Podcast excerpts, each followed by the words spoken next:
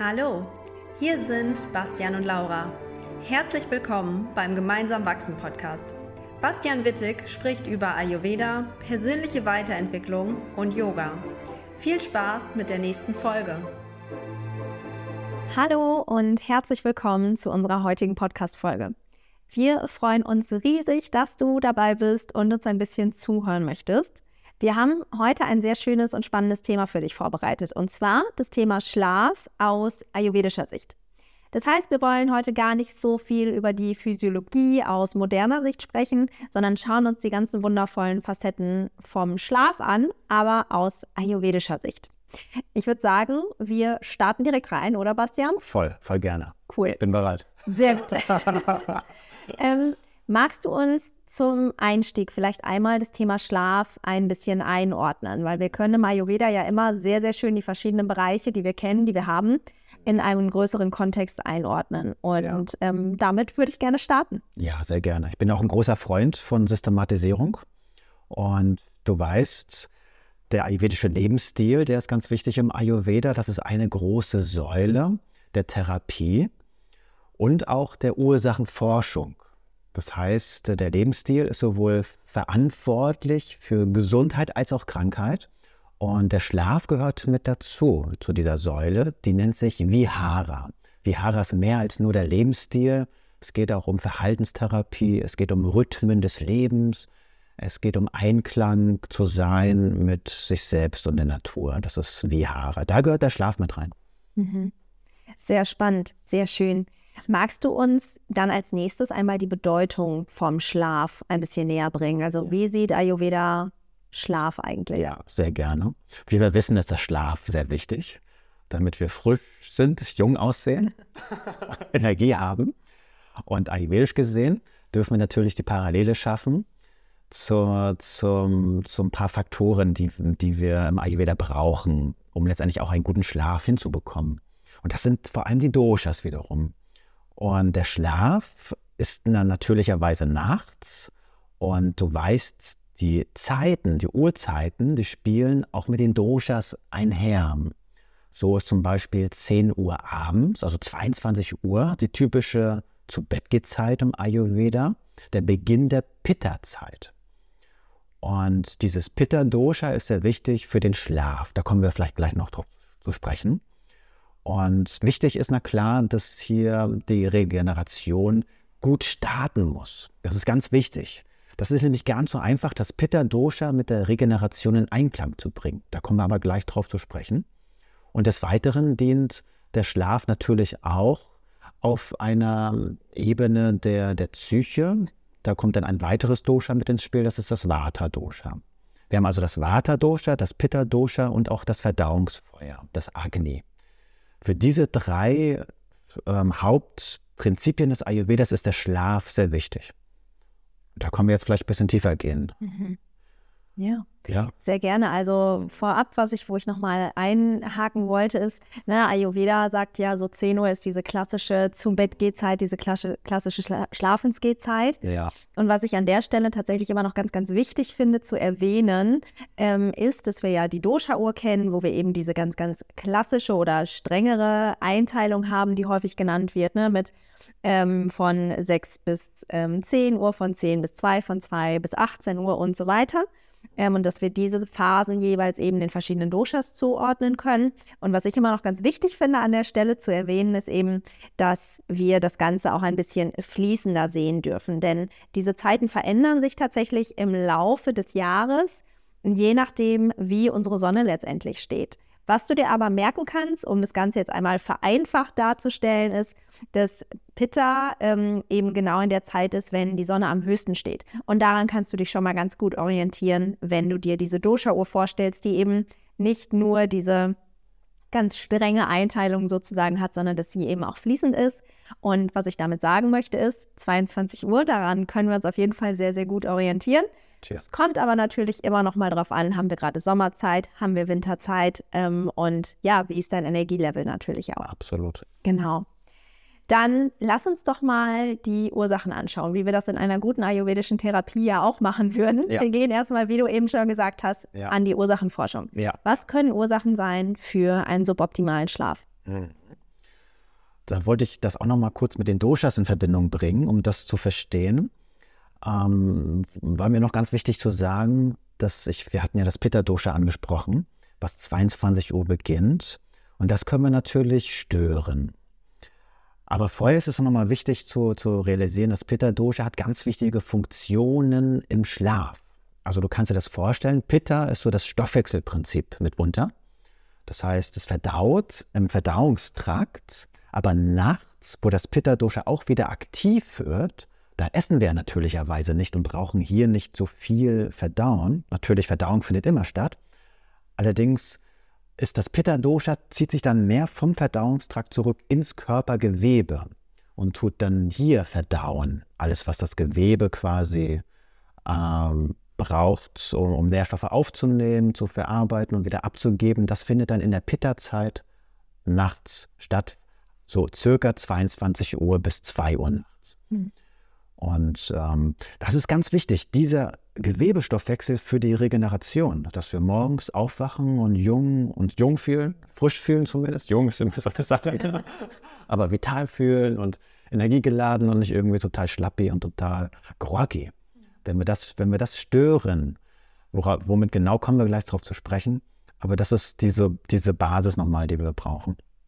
Deswegen Menschen, die viel Pitta haben, zu viel Pitta, die merken auch, dass sie in der Pitta-Zeit dann auch schwerer einschlafen können. Das sind so häufig die Menschen, die sich noch lange, eine halbe, eine ganze Stunde oder noch länger im Bett erstmal wach empfinden und drehen und vielleicht auch noch tun und machen, bis sie dann endlich irgendwann einschlafen nach Mitternacht. Und das Vata-Dosha, das sollten wir auch noch mal ganz kurz, das beginnt dann circa 2 Uhr nachts und ist verantwortlich für die geistige Verarbeitung. Deswegen träumen wir in der Zeit auch meistens eher so in den frühen Morgenstunden. Aber das ist auch sehr wichtig zur mentalen Verarbeitung, Integration, zur psychischen quasi Stärkung letztendlich. Aber das Vata-Dosha können wir auch stören durch einen übermäßigen, ungünstigen, Vata-lastigen Lebensstil oder Ernährung.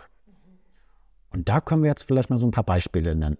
Ja, das heißt, wir sind bei den Ursachen, vor allem bei einer Vata- oder einer Pitta-Aggravation. Ja. Und ja, sehr gerne. Ich sage jetzt da ein paar Beispiele. Es ist aber schön, dass man sich so vom, vom Verständnis, vom groben Ganzen dann ins Detail bewegt. Das finde ich sehr, sehr wichtig. Und wahrscheinlich kennst du auch Aspekte, die Pitta provozieren. Der Klassiker in der Ernährung sind natürlich so scharfe Sachen, ähm, so salzige Kost. Abends, wenn man abends zum Beispiel so noch richtig schön Bratkartoffeln isst, ne, wo Salz und Fett zusammen noch kommt, das brennt natürlich im Körper. So eine Kombination, die Pitta fördert, eine größere Menge. Oder was fördert noch Pitter? Äh, wir haben scharf, salzig. Wenn wir bei den Geschmacksrichtungen bleiben, auch der saure Geschmack. Wenn man abends noch irgendwie saure Salatdressings zu sich nimmt. Oder auch Alkohol oder Rotwein bringt auch so eine scharfe, saure Komponente mit. Alkohol insgesamt fördert auch das Pitter. Ähm, genau. So ein paar Pitter-Aspekte, zumindest von den Geschmacksrichtungen erstmal. Ne? Wir haben ja in der Ernährung acht klare Säulen und man könnte aus jeder Säule ähm, Aspekte rausnehmen. Weitere Säulen sind Esszeiten, Nahrungsmittelkombination, die Essensmenge und, und, und. Ähm, das würde den Rahmen sprengen. Aber wir haben so ein, zwei Beispiele für Pitta. Und für Vata auch nochmal ganz wichtig. Vata ist ja das, was wir auch brauchen nachts zur Verarbeitung unserer mentalen Eindrücke. Aber wenn wir das zu stark im Leben schon provozieren, durch einen vielleicht unregelmäßigen Lebensstil, wenn wir jetzt im, am Tag schon selbst kaum irgendwie mal so ein bisschen Luft bekommen, so im wahrsten Sinne, aber auch im übertragenen Sinne, ne? dass man sich mal ein paar Inseln gönnt, äh, regelmäßige Pausenzeiten einbaut, ähm, auch mal kurz vielleicht eine Atemübung macht, mal runterkommt, dann wird der Schlaf auch schwieriger, wenn man tagsüber schon nicht so sein, sein, sein, sein Grundlevel so schafft. Ansonsten gibt es natürlich auch wieder weitere Faktoren innerhalb der Ernährung und des Lebensstils und auch der Psyche, die Vata fördern. Innerhalb der Ernährung beispielsweise ist es zu leichte Kost, vielleicht zu viel Rohkost, zu bittere Kost, zu trockene Kost. Alles Aspekte, Eigenschaften, die Vata fördern. Ne? Wir reden ja immer von so Lebensstil, Ernährung und so. Und am Ende oder wenn man genau hinschaut, geht es immer um Eigenschaften, die man fördert. Es ist so wichtig, dass man diese immer wieder im Hinterkopf hat. Pitta ist, ist heiß, ist, ist, ähm, ist auch leicht ölig, ist äh, auch so einfach agil, beweglich. Und, und Vata ist dieses leichte, dieses so flexible, ähm, dieses auch sehr bewegliche, kalte Prinzip. Ähm, das kann man auf verschiedenste Art und Weise fördern. Super spannend. Wir sind ja jetzt mehr beim Vikriti-Zustand, würde ich fast sagen. Ja? Also wir haben viel darüber gesprochen, was fördert Pitta und Vata. Und wenn wir das quasi ansammeln, sind wir ja eher in einem Ist-Zustand, im Vikriti-Zustand. Ja. Jetzt würde mich natürlich nochmal interessieren, würdest du sagen, man kann das Ganze auch konstitutionsabhängig sehen? Also ist es so, dass wir sagen, Vata-Konstitutionen tendieren häufig zu Durchschlafstörungen beispielsweise. Kann man es so pauschalisieren? Was würdest du sagen? Pauschalisieren würde ich es nicht. Mhm. Aber es sind gewisse Tendenzen da, muss man sagen. Unsere Prakriti, unsere Konstitution, die, die bringt ja Stärken mit, aber auch Anfälligkeiten. Und eine Vata-Konstitution ist in stressigen Situationen schon mehr in Richtung Leichtigkeit, also in, in ihrem Element, was sich dann, welches sich, das sich verstärkt und die Eigenschaften damit einhergehend. Genauso auch der Pitta-Mensch, der in stressigen Situationen eher mit Hitze reagiert und dann eher mit diesen Einschlafstörungen. Aber wir sind ja alle Mischkonstitutionen und jeder Mensch kann von jedem Dosha unglaublich stark beeinflusst sein. Aber es sind gewisse Tendenzen, das ist schon richtig. Aber es kommt wirklich hauptsächlich wirklich darauf an, wie lebt man, wie ist man und wie denkt man. Und dann kann man sich davon auch lösen, also von dieser Tendenz, weil es ist unser Naturell, dass wir gut schlafen. Das ist mhm. unser Naturell als Mensch. Es kommt nur aus dem Ungleichgewicht, wenn bestimmte Eigenschaften in uns zu stark werden. Deswegen würde ich vorsichtig sein, das mit unserer Prakriti so zu stark in Verbindung zu setzen. Mhm. Super, danke dir. Ähm, was sind denn Empfehlungen für einen guten Schlaf? Also vielleicht hast du da eine Top 3 Empfehlungen für guten Schlaf. Ähm, was findest du, können, kann für jede Person passen? Ja, abends noch einen richtig schönen Horrorfilm schauen. da sind wir bei Ursachen. Ach ja, wollten wir ja nicht verwechseln. Ja, das ist wirklich Geschmackssache im wahrsten Sinne. Man kann über, also man geht vor allem über die Sinne. So, die, da machen wir auch nochmal eine extra Podcast, Pod, äh, Podcast-Folge zu, ähm, was, was Sinnestherapie eigentlich ist. Aber das, was wir über unsere Sinne zuführen, auch über das Essen, aber auch über unser, das, was wir sehen, das, was wir hören, das, was wir riechen, was wir fühlen, das hat einen enorm starken Einfluss auf unseren Schlaf. Positiven als auch negativen. Deswegen mit dem Horrorfilm, da waren wir gar nicht so weit weg, aber in der falschen Richtung. Mhm. Ähm, natürlich sollten wir vielleicht abends auch ein Unterhaltungsprogramm wählen, womit wir entspannen können, was uns gut tut, was, was uns erdet auch. Ähm, das kann, das muss ja nicht unbedingt ein, äh, ein Film sein. Das, ich sage es nur, weil es das typisch Deutsche ist, dass man abends einfach schon noch mal irgendwie was ne, guckt. Ja. Ich glaube, 95 Prozent der Deutschen gucken abends irgendwie was. Müsste man noch mal nachschauen. Aber deswegen eine Unterhaltung, die seicht ist, würde ich sagen. Ne? Liebeskomödien Liebeskom zum Beispiel. Zum Beispiel, ne? Das ist mein Standard. Wenn ich Fernsehen gucke, dann Liebeskomödien. Oh, wow. Ja, ich schaue auch mit meiner Partnerin Herzkino. Ja. Ist ja, also jetzt kein, nicht immer Komödien, aber es ist, es ist leicht. Ne? Herzschmerz, schön. Ja, ja, genau, es ist so schön seicht. Ähm, ja. Genau, also über die Sinne, was kann man aber noch über die Sinne machen? Ähm, das, was du hörst, das kann natürlich ein schönes Hörbuch sein, eine schöne Podcast-Folge. Es können können dann Meditation sein, Entspannung, die man sich anhört. Musik natürlich ganz entscheidend. Aber auch das, was wir riechen, also Aromatherapie kommt hier natürlich zutage. Richtig schön erdige Düfte, Sandelholz zum Beispiel oder Lavende. Das ist wiederum sehr Geschmackssache. Also da muss man für sich selbst auch ein bisschen experimentieren, was, was einen wirklich runterfährt und erdet. Räucherstäbchen ist so eine andere Schiene, das ist nicht unbedingt Aromatherapie. Die macht die Atmosphäre reinigt zwar, aber macht auch so trocken. Ist das nicht unbedingt schlaffördernd? Nicht unbedingt. Genau. Ja, und das, was wir fühlen ähm, über unsere Haut, Und da ist natürlich eine schöne kleine Massage, insbesondere eine kleine Fußmassage. Richtiges, schönes, persönliches Highlight, wenn wir jetzt auf meine drei Highlights zu sprechen kommen. Mhm. Also das erste war jetzt schon so ein bisschen Entspannungsprogramm. Am Abend, ja, sehr schön. Da muss man auch offen und ehrlich sein. Ne? Man darf nicht immer zu hoch ayurvedisch ansetzen und sagen, ja, abends mache ich immer, boah, immer viel Meditation und Mantra singen und Fußmassage und Pipapo. Also ein Film gehört auch mit dazu. Kleine Fußmassage. Das kann man mit einem, natürlich idealerweise mit einem schönen Öl machen, was auch wieder erdet. Das hat auch nochmal einen richtig schönen Effekt. So ein richtig schönes Wateröl. Zum Beispiel das Narayana-Teiler wäre so ein richtig schönes, erdiges Öl. So zwei, drei Minuten oder ein bisschen länger die Füße einreiben, so auf der Bettkante, so und dann Socke drüber und dann, dann irgendwie noch ein bisschen entspannen, bevor man so sich hinlegt. Oder lesen ist natürlich auch super. Genau, aber Fußmassage ist so ein, ein Dreh- und Angelpunkt, wenn es um den Sinn fühlen geht. Ja, und schmecken. Schmecken sollten wir auch nicht vergessen. Das, was wir zu uns nehmen, hat natürlich nicht nur geschmacksmäßig einen Einfluss, sondern auch tiefer ähm, im, im, Verdauungstrakt und auf den ganzen Körper und auch auf den Geist. Und da ist so ein Klassiker im Ayurveda so eine leichte ayurvedische Gewürzmilch. Das muss man aber auch wieder sehr konstitutionsspezifisch gegebenenfalls anschauen, weil jemand, der viel Kaffer, viel schwerer hat, so wäre jetzt eine Milch abends sehr untypisch. Oder bei Ama-Zuständen, bei Verschlackungszuständen würde man das auch nicht machen. Man muss das individuell abwägen. Also welche Milch, verdünnt man die vielleicht ein bisschen oder nimmt man eine gute pflanzliche Milch? Das muss man nochmal genauer abschätzen. Aber so was Warmes, leicht Nährendes und dann noch mit einem schönen Schlafmittelchen, ayurvedisch, so Ashwagandha zum Beispiel, ist die, die indische Schlafbeere, so auch ein deutscher Begriff, wäre hier eine Möglichkeit.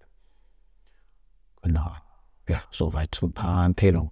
Super schöne Empfehlung. Jetzt würde ich vielleicht nochmal auf die Konstitution zu sprechen kommen. Würdest du sagen, es gibt auch konstitutionsabhängig Empfehlungen, die man geben kann, die vielleicht von den Standardempfehlungen, die durchaus jede, die, die durchaus für jeden gut sind, die davon abweichen oder worauf man nochmal im Speziellen schauen kann? Ja, absolut. Mhm. Da kann man auch sehr weit jetzt äh, das Ganze ausdehnen. Also wenn wir jetzt bei der Sinnberührung waren und den Effekt, den wir damit tiefer erzielen können, ähm, wäre jetzt, wie schon gesagt, für Vata eher die Füße typisch.